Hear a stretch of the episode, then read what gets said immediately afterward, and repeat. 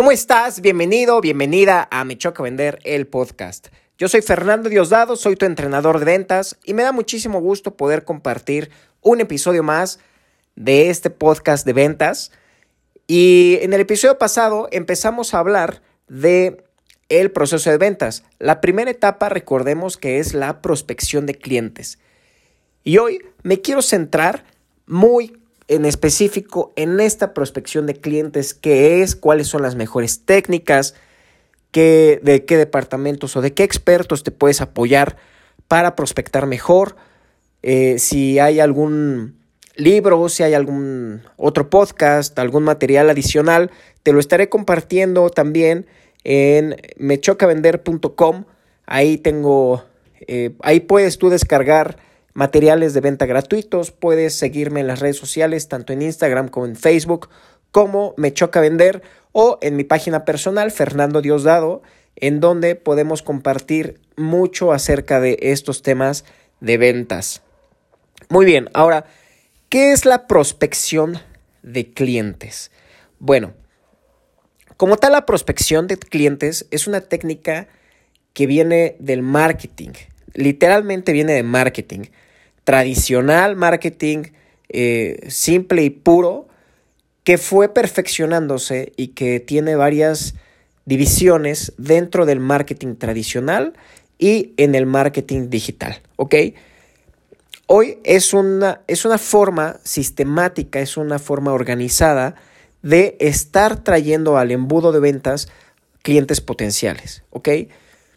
En ventas como tal hay muchos vendedores que obviamente no son expertos en marketing, sino que son, eh, sino que tienen un perfil hunter, un perfil 100% cazador, y es en la prospección en donde vamos a poder encontrar dos grandes diferencias en los perfiles de ventas.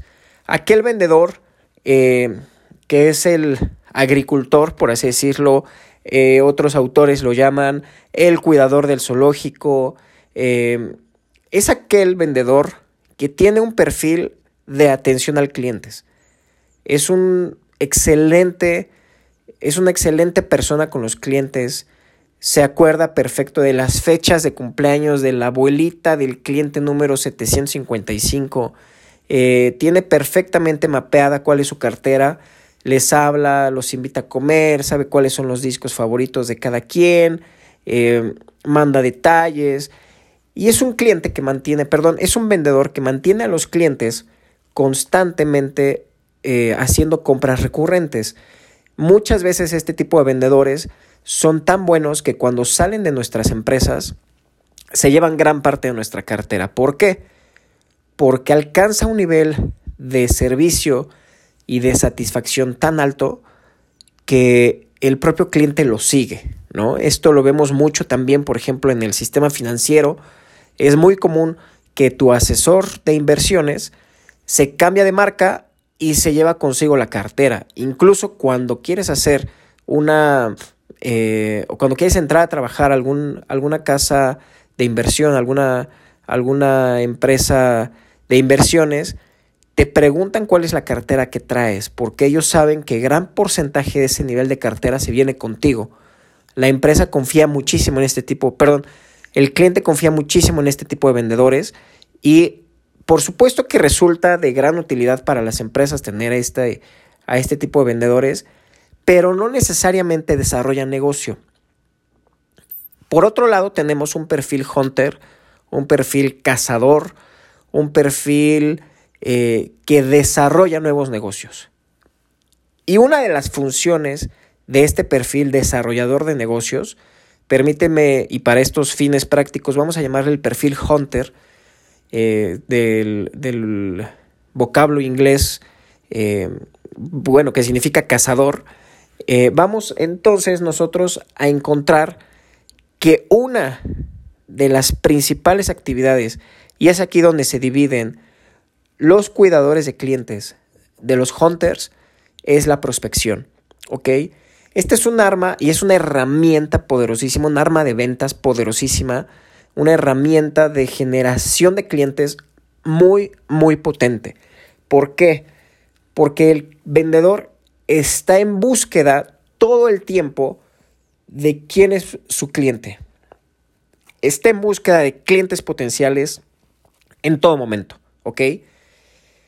Para estos fines se va eh, sistemáticamente el vendedor va a utilizar, y tú como vendedor, si quieres tener este perfil Hunter, debes de sistemáticamente utilizar redes sociales, redes sociales profesionales, debes de utilizar herramientas como el teléfono y en otro episodio hablaremos de esta herramienta que tanto miedo le da a los vendedores que es la llamada en frío.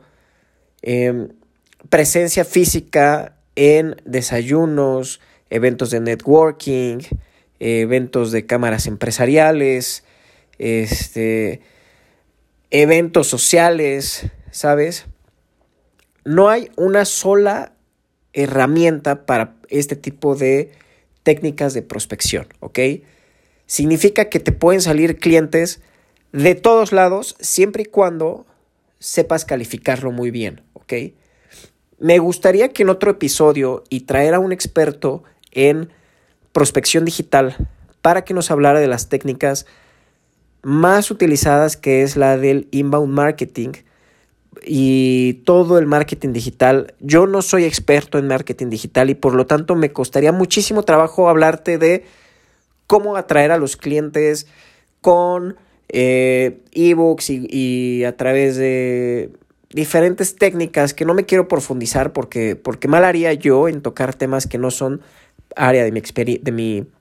No soy experto en esas áreas, ¿ok? Pero sí te puedo hablar perfecto de ser un perfil hunter. Yo tengo un perfil 100% hunter en el que me pones en una empresa a decir, a ver, tenemos un Excel vacío. Esa es nuestra base de datos. ¿Cómo la llenamos? ¿Ok? Y aquí te voy a dar tres pasos básicos para que tú llenes desde cero una base de datos. ¿Ok? Lo primero que vas a hacer es entender quién es tu cliente. En el primer episodio se los mencioné y es bien importante que esto lo llevemos a cabo porque no todos son nuestros clientes, ¿ok? Mal haríamos en pensar que nuestro producto o nuestro servicio de verdad lo van a comprar todo mundo y que esto es para todos. Es mucho más fácil hacerte líder de un sector y ahí brincar a otro sector. En vez de querer abarcar muchísimo, mejor sé líder en uno que ese sector te dé la suficiente potencia económica para crecer el equipo y ser el, líder del segundo sector y así sucesivamente, ¿ok? Entonces, para que, un, para que una persona o una empresa sea tu prospecto debe de cumplir tres características. Debe de tener un problema. El problema que tú resuelves lo debe de presentar. Debe de querer solucionar ese problema. Y número tres, debe de tener la capacidad económica para solucionar ese problema. ¿Ok? Si no has escuchado el episodio 1, te recomiendo que vayas porque hay un ejemplo muy bueno sobre los nutriólogos, de cómo una nutrióloga puede pensar que todo México es su cliente y la realidad es que no. ¿Ok? Entonces, bueno, paso número uno, conocer quién realmente puede ser nuestro cliente, quién es realmente nuestro cliente potencial. ¿Ok? puedes caer en el grave error de decir, sabes que todo México es mi cliente y entonces poner en tu embudo de ventas en la parte de hasta arriba 4 millones 400 mil empresas, que es el número de unidades económicas que se reportan en el en Secretaría de Economía. Y bueno, pues tus porcentajes de conversión van a estar bajísimos, no vas a poder tomar medidas necesarias para poder ser mucho más eficiente. Y bueno, pues al final del día no funciona, ¿ok? Entre mejor calificado esté tu prospecto, tus porcentajes de bateo van a ser, uno, más efectivos y dos, vas a poder conocer a través de KPIs muy claros. El KPIs es Key Performance Indicator o indicadores de rendimiento, indicadores clave de rendimiento, en donde vas a saber qué acciones clave estratégicas debes de tomar para poder ser mucho más efectivo. Y eso parte de tener buenos prospectos hasta arriba de las ventas. A ver, si hoy estás teniendo muchísimas llamadas, muchísimas citas de negocio, muchos mails, te piden un chorro de cotizaciones, estás así brutalmente con, wow, qué bárbaro, me, me piden cotizaciones como si fuera eh, un actor así súper famosísimo y como si fueran autógrafos y qué bárbaro, mando mil cotizaciones diarias, pero cierro dos, entonces estás, estás prospectando muy mal, ¿ok? Ese es el paso número uno, saber prospectar, saber quién realmente sí es tu prospecto y quién no es tu prospecto. Ok, el paso número dos, vas a ir a tu LinkedIn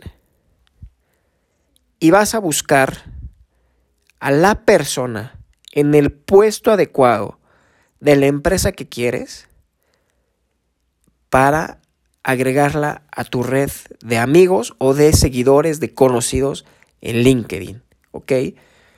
En lo personal, LinkedIn es una herramienta muy poderosa que yo utilizo todos los días para poder prospectar. No se trata, y me gustaría tocar el uso de LinkedIn más adelante, no se trata de a todos tus contactos agarrar copy-paste y vámonos, les empiezo a aventar eh, mensajes sin, a diestra y siniestra. Eso prohibido, señoras y señores. Eso no se puede en Me Choca Vender. Si tú eres seguidor de esta técnica de ventas, queda estrictamente prohibido hacer copy-paste a tus contactos de LinkedIn. Es una falta de respeto que incluso a mí me han llegado a poner, eh, hola Diana, ¿cómo estás? Y dices, qué bárbaro. Ni siquiera te pusiste a pensar que no todos nos llamamos Diana, ¿no? Que no todos eh, necesitamos las mismas cosas, que no todos tenemos el mismo puesto. Y es una falta de respeto ni siquiera hablarle por su nombre a quien te vas a dirigir. O peor aún, hola estimad, arroba. O sea, ya de plano, ¿no? O sea, la flojera en su máximo esplendor. Y la verdad es que eso sí es una falta de respeto. Vamos a hacer un episodio exclusivo a cómo mandar mensajes efectivos por LinkedIn pero hoy te quiero invitar a que te metas a tu LinkedIn.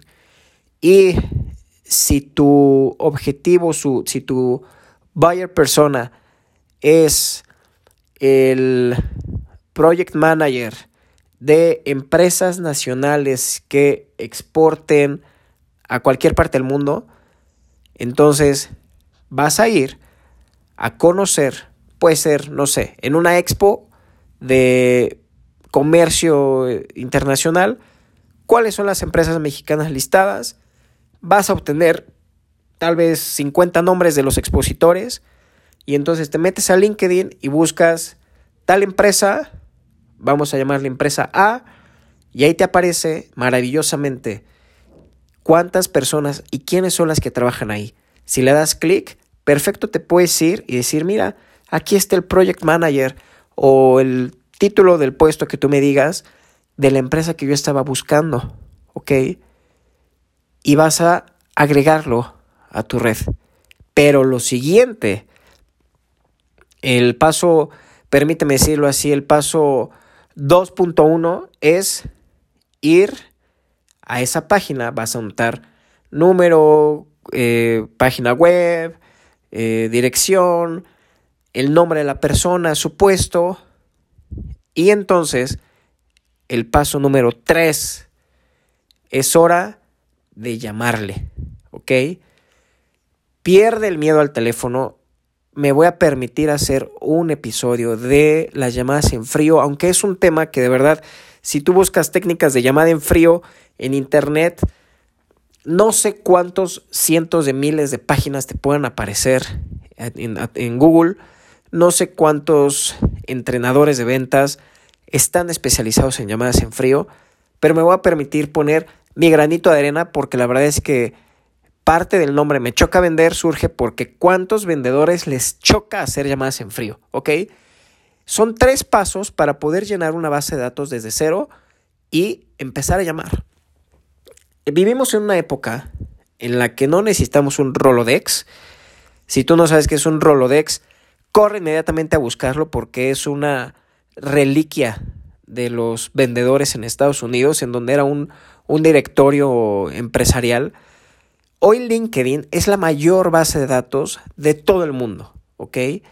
Y la gente está dispuesta a compartir su perfil profesional a cambio de información de valor. Por eso es una falta de respeto que les escribamos solo por el puro hecho de escribirles, ¿ok? Pero si tú hiciste tu tarea de decir, a ver, ¿en dónde, en qué tipo de expo está mi cliente? Perfecto. Y ahí viene directorio de expositores. Buscas el nombre de las empresas. Esas empresas lo pones en una columna de Excel. Paso número dos. ¿Qué puesto necesito?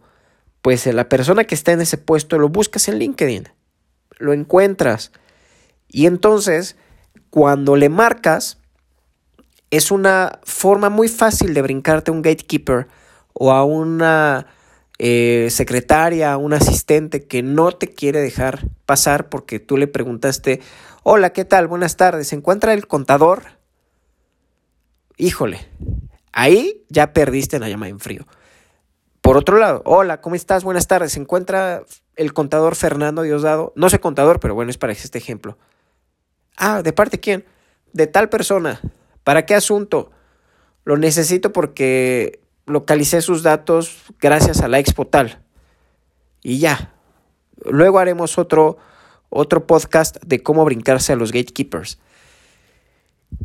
Pero así de sencillo, te puedes dedicar tal vez al día una o dos horas y en una semana estoy seguro que vas a tener un, un Excel de 200 a 400 contactos que son clientes potenciales tuyos, ¿ok? Entonces me gustaría que tú pudieras hacer esta técnica de encontrar estos contactos por LinkedIn. No les escribas hasta que te enseñe yo la técnica del tweet pitch, ¿ok?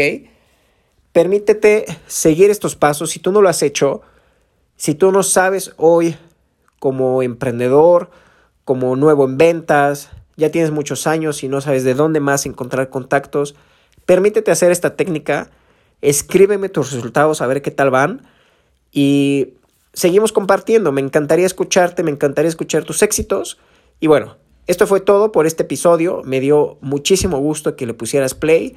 Yo soy Fernando Diosdado, tu entrenador de ventas y nos vemos en la próxima.